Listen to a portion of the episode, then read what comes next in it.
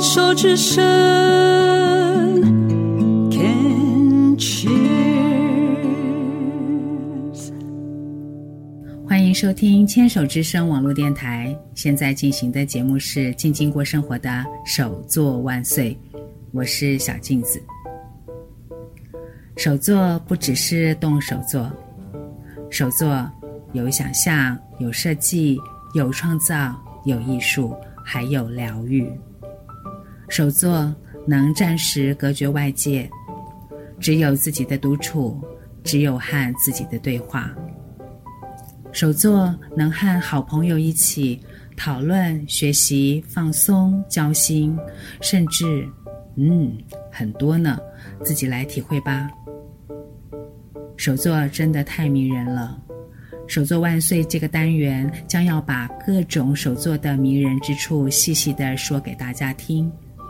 手作迷听了会一直点头说：“没错，没错，同感，同感。”不是手作迷的朋友请注意，不是我要挖坑给你们跳，而是这些个手作坑实在太美妙、太有趣了。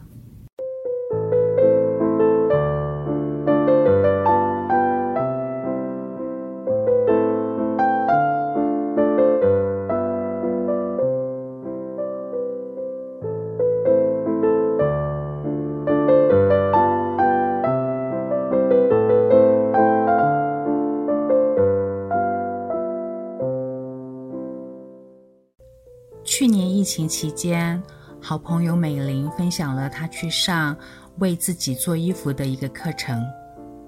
课程前要看书、看展，要和老师讨论所见所闻所思，还要拆解一件自己最喜欢的衣服。这个课程设计太有意思了，引起我的好奇和关注。再后来，美玲请老师来我们的私塾分享她的工作和展览的内容。我也到她的工作室看展拜访，就这样串起了我们的联系往来。她就是你在山坡上放羊，我唱歌的品牌经营者，也是你在艺文空间的经理人张小晴。从拆解奶奶做的衣服，到为自己和女儿做衣服，再到接受定制，随着生活中流动进来的因缘，不断手作的小晴开始思考创立运营一个品牌。于是，一个单纯的家庭主妇生活有了全然不同的变化。我先简单的介绍小晴。小晴是新疆出生长大的汉人。中央美院艺术设计学的硕士，研究所期间研究的主题是展示设计，研究的个案是全世界的伤痛主题的博物馆，比如说大陆的南京大屠杀博物馆、台湾的二二八纪念馆、犹太人屠杀博物馆等等。之所以做伤痛的主题，与他的祖辈经历的历史有关。专注整个社会、整个族群怎么面对集体伤痛的疗愈和个人的伤痛的疗愈，这个研究历程和他的自我认同很有关系。我们后面慢慢说。接下来是和小晴的访谈。小晴，我知道你在台湾的第一场展览主题是“看见看不见”。展出奶奶给你们姐妹手缝的衣服物件和你自己做的衣服。我觉得这段故事很感人，请你也跟听众们说说这段珍贵的往事好吗？嗯，好的。嗯，我当时想要做一个展览，是因为奶奶在那段时间过世了。我想要用展览的形式展示她做的衣服和我做的衣服，来跟她进行一种隔时空的对话。嗯，那因为在奶奶过世之前，她已经知道我。想要像她一样待在家里当一个家庭主妇，照顾小孩，给小孩做衣服。她听到我的这个决定是非常失望的。她觉得我读了书，读书读到那么多，没有去选择当官或者没有去做一份体面的工作是非常可惜的，觉得我很没用。嗯，我嗯。听到他的回应之后，心里是很难过的。那难过不是因为他对我选择的否定，嗯，难过是奶奶临死之前否定了自己的一生。嗯，因为奶奶这辈子她就是陪着我和姐姐长大，为我们全家做衣服、煮饭，当家庭主妇。嗯，我之所以选择用展览这样一个非常郑重的形式，想要用实际的行动去跟奶奶做对话，我我希望告诉奶奶，那同时也是希望可以告诉我自己，我不认为陪伴小孩成长、帮小孩做衣服是没有价值的一件事，相反，我觉得他很伟大。嗯，我觉得奶奶，嗯，用实际行动让我学会了如何非常具体的去爱一个人。这也是人之所以为人，存活在这个世界上非常非常重要、非常非常伟大的事情。嗯，心疼难过奶奶否定自己的一生，小琴以郑重的形式和奶奶进行隔时空的对话，表述自己的价值观。同时也告诉奶奶，也告诉自己，人会离开这个世界，但是物可以跨越时间而存在。感谢奶奶以具体的行动来爱人，让小琴看见物件温暖又友善的价值，并且以庄严慎重的展览形式向观看者诉说。接下来，关于为自己做衣服的课程开设和操作，我提了几个问题，小琴。最让我好奇的是，从为自己和女儿做衣服到接受定制，再到开设课程的动力和思考是什么？嗯，它是一个自然而然的过程。我现在回头去看，我认为，嗯，一切的源头是我自己喜欢分享、展示、喜欢交流的性格。嗯，从开始为自己做衣服和为女儿做衣服。每天就只穿自己做的衣服出门，也给我女儿穿我做的衣服。开始练习拍照，并且分享在网络，分享我们的生活。于是就是在现实生活中和在网络上，就是积累到一些跟我定做衣服的客人和工作。啊，不过我在接定做的过程中，我就发现我跟客人之间会产生大量的沟通。甚至有时候还会有理念之争，可能比较不像专业定制的衣服那样，他们都有自己的一个作业的流程吧。我发现我自己好像有点严苛，嗯、我甚至要求客人要告诉我说你是谁，那个你是谁，还要从哲学、哲学的抽象的层面到非常具象的。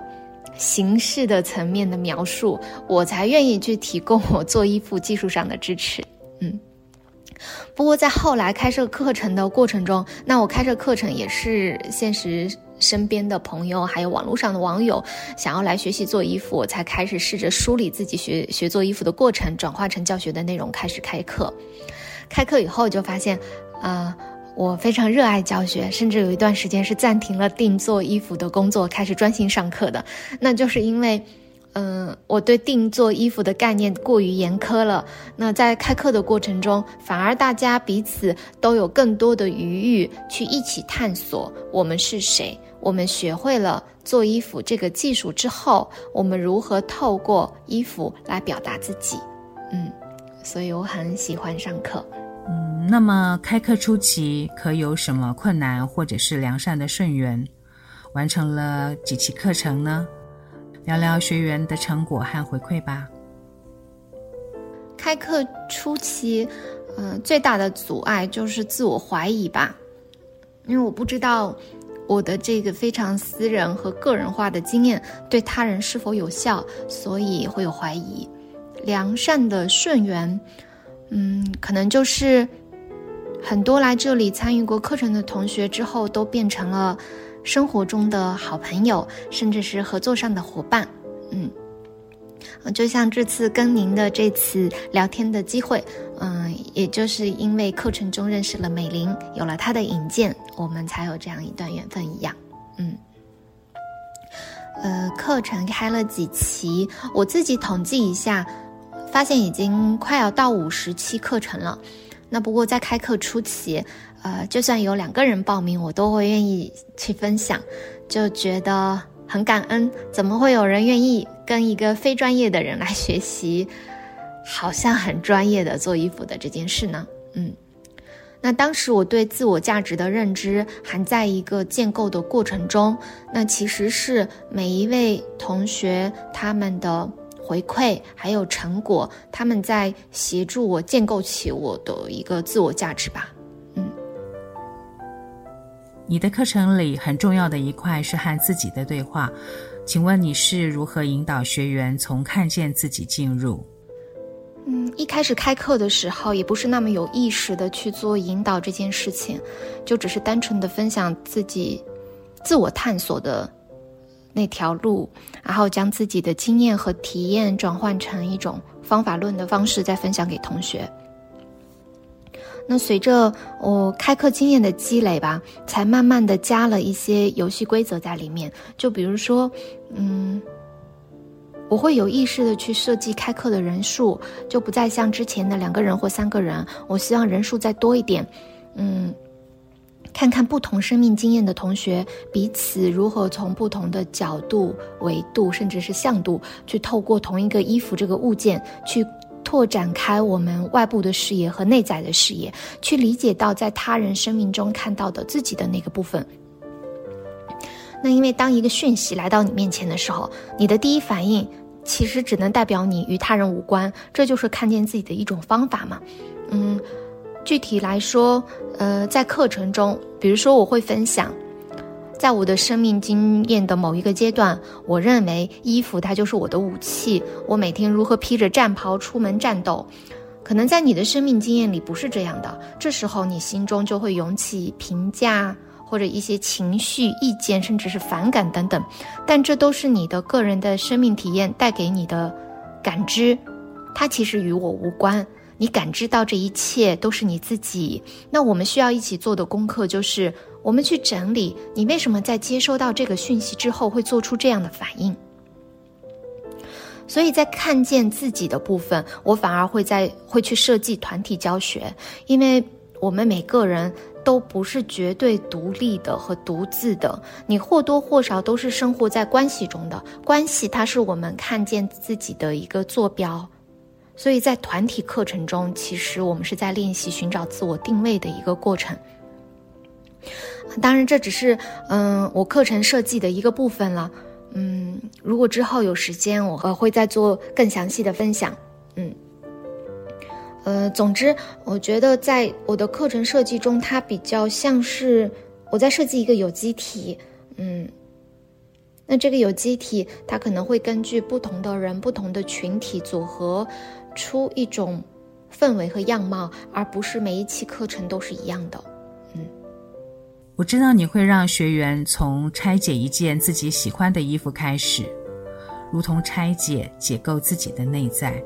之后再重新建构、组建一件新衣裳，如同修复后再生。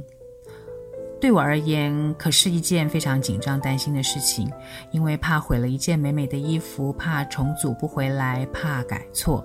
请问你是怎么安抚、引导学员的？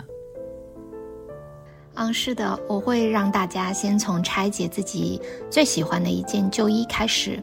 然后看见自己的审美，看见自己的选择，然后了解自己的身体。嗯，在我最初教学的时候，我好像比较不能同理他人会紧张或者会害怕把衣服拆坏这件事情，因为我自己就是先从最喜欢的衣服开始拆，甚至是把自己出门能穿的衣服全部都拆了，然后逼着自己一定要重组回去，或者一定要做出来新的，我才可以出门。